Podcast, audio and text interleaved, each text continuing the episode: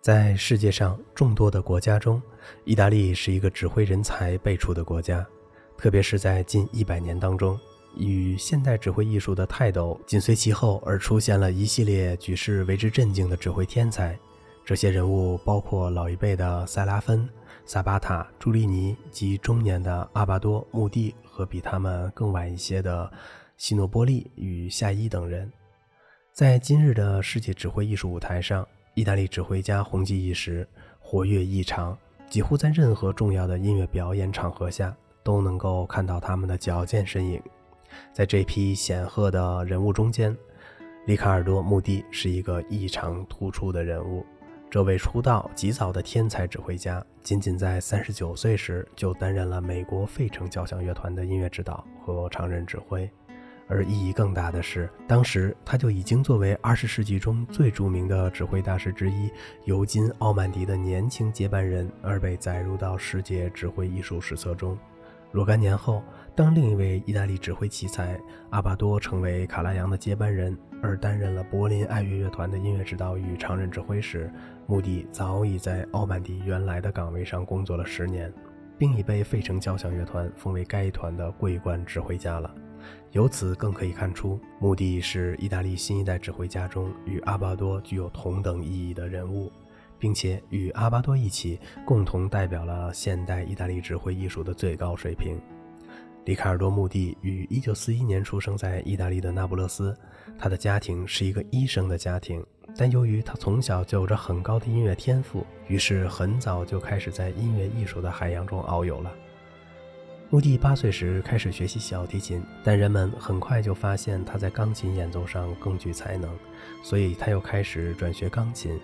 穆蒂的琴艺进步的是神速的。少年时代的他是以早熟的钢琴演奏尖子而被吸收进了那不勒斯音乐学院的。十八岁的那一年，一个偶然的机会使得他发现自己与指挥棒很有缘分。从那时起，他便经常在学校的学生乐队的演出中担任指挥。通过这些有益的实践，穆蒂对指挥艺术有了进一步的了解，并且在这些机会里锻炼和掌握了指挥艺术中的基本技能。一九六零年，穆蒂从那不勒斯音乐学院毕业以后，为了得到进一步的深造，便立即进入了著名的米兰威尔第音乐学院。这一次，他主要是以作曲和指挥为主攻专业的。在威尔第音乐学院中，他跟随著名的作曲教授贝蒂纳尼学习作曲，同时又在著名指挥家沃图的班上学习指挥。在这些著名的音乐学院里，穆迪最终荣获两个学位的优异成绩毕业。按理说，这应该是一个令人非常满意的结果了。但是好强的穆蒂却仍然觉得不满足，于是他便在1965年风尘仆仆地赶到了威尼斯，投身在著名的指挥家费拉拉的门下，刻苦深造。艰苦的努力和执着的精神并没有白费。1967年，穆迪在康泰利国际指挥比赛中获得了第一名，从此便一下成了一名令人刮目相看的青年指挥家了。穆迪在康泰利国际指挥比赛中获奖。许多乐团都向他发出了热情的邀请。这一年，他在米兰指挥意大利广播交响乐团进行了首次演出，紧接着又出国赴捷克首都布拉格举行了首演。到了第二年，即1968年，他便在佛罗伦萨的五月音乐节上担任了指挥。在这次音乐节上，他首次与著名的钢琴大师里赫特尔合作演出，并且取得了空前的成功。第二年，穆迪作为歌剧指挥，在佛罗伦萨成功的指挥演出了威尔第的歌剧《海盗》。演出结束以后，他立即被佛罗伦萨剧院聘为该院的首席指挥。一九七三年，当著名指挥大师克列姆佩勒卸去伦敦新爱乐交响乐团的常任指挥职务时，该团的演奏员一致选举穆迪作为他们的首席指挥。穆迪上任以后，以其杰出的才能和朝气蓬勃的精神，在很短的时间里就使这个乐团恢复了新鲜的活力。一九七五年，穆迪又被美国的费城交响乐团聘为首席客座指挥。五年后，当费城交响乐团的老一辈大师奥曼迪退休以后，穆迪变成了该团新任的音乐指导与常任指挥了。穆迪在这段时间里，除了担任以上的要职以外，同时还广泛的在维也纳国立歌剧院、斯卡拉歌剧院和科文特花园歌剧院等欧洲著名的歌剧院中担任客席指挥。此外，他还是萨尔斯堡音乐节和佛罗伦萨音乐节上的最为活跃的指挥家。一九八六年，当阿巴多接替马泽尔担任了维也纳国立歌剧院的常任指挥时，穆蒂便接替阿巴多而担任了斯卡拉歌剧院的常任指挥。穆蒂是一位艺术天赋极高的音乐家。他虽然出生在那不勒斯，但却在意大利另一个文化名城佛罗伦萨展开了他的艺术才华。他在这里担任过多年佛罗伦萨歌剧院的常任指挥，并且是佛罗伦萨五月音乐节的重要音乐指导和常任指挥。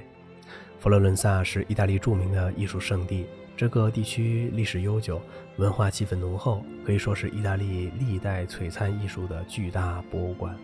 它在歌剧艺术和绘画艺术上尤为发达，这一切对墓地的天才艺术种子的培育来说，的确是一块非常适宜和肥沃的土壤。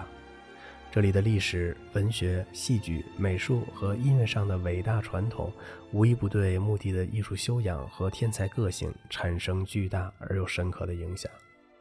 墓地与美国费城交响乐团结下的姻缘是非常巧妙的，许多人都十分费解：当年远在欧洲的毛头小伙子墓地，怎么一下子被大洋彼岸的美国著名乐团相中了呢？其实，在这里，人们就要感谢指挥大师奥曼迪的慧眼识才了。一九七一年，奥曼迪率领费城交响乐团赴欧洲巡回演出，在回来的路上途经了佛罗伦萨。在这里，奥曼迪与乐团的其他业务和行政领导一起走访了佛罗伦萨歌剧院。当时，穆迪正在指挥乐队排练，奥曼迪在无意中发现了他。穆迪身上的那种不断迸发的朝气和聪慧敏锐的天才能力，在奥曼迪的脑海中留下了极其深刻的印象。他一下看中了这个意大利小伙子。由于当时奥曼迪正在为自己物色身后的接班人，于是便立即决定将穆迪带到美国来亲自培养。就这样，在奥曼迪率团回到美国以后，穆迪便在第一年以三十一岁的年龄登上了费城交响乐团的指挥台。一九七五年，他又被正式任命为首席客席指挥。到了一九八零年，奥曼迪便终于将手中的指挥棒正式交给了他。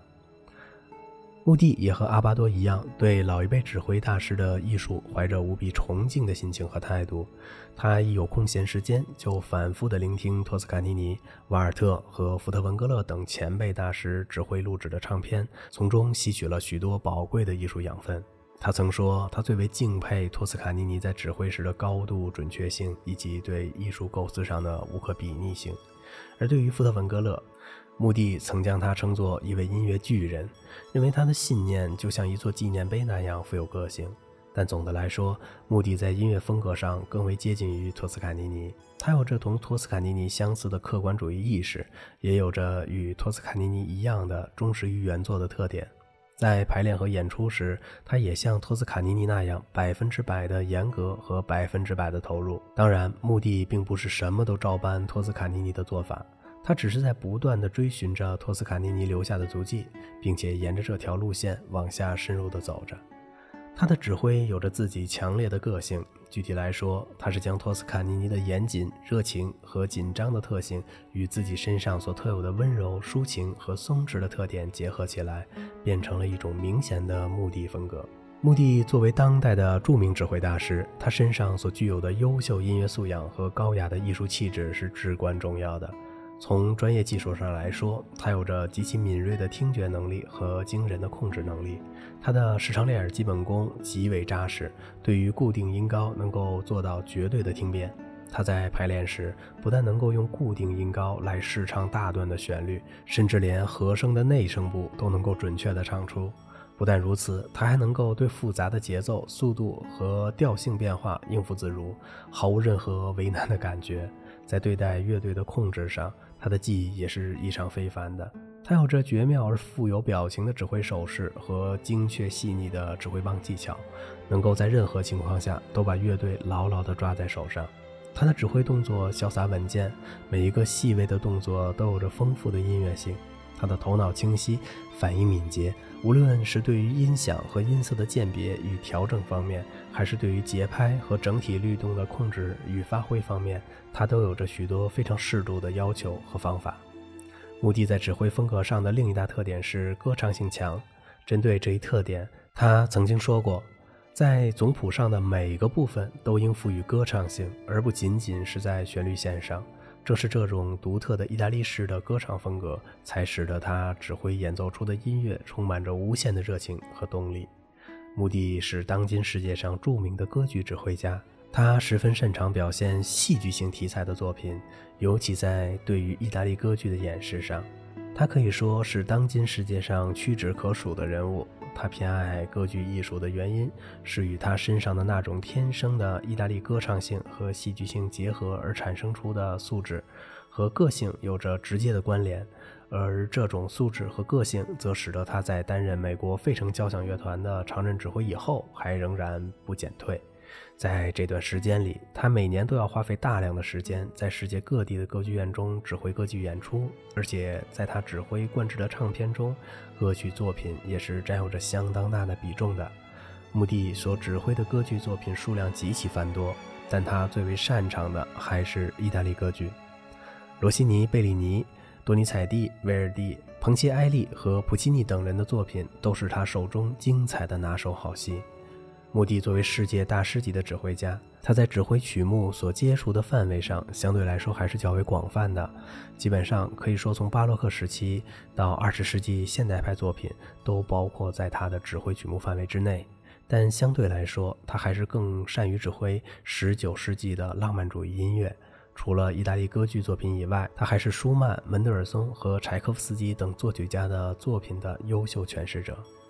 穆蒂现在已成为全世界都瞩目关注的杰出音乐家了。他那在电视屏幕上频频出现的英姿和指挥灌录的大量优秀唱片，都已成为今日人们评价和谈论的热门话题。特别是当他在1993年以极其潇洒的风度和高雅的艺术气质，完美地指挥了当年的维也纳新年音乐会以后。他的良好的指挥大师形象便通过电视屏幕，而在全世界亿万观众的心中牢牢地树立了起来。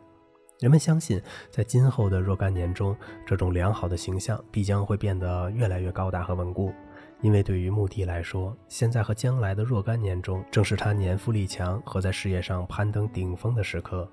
依据他那天才的技艺和辉煌的业绩来看，他是完全有能力做到这一点的。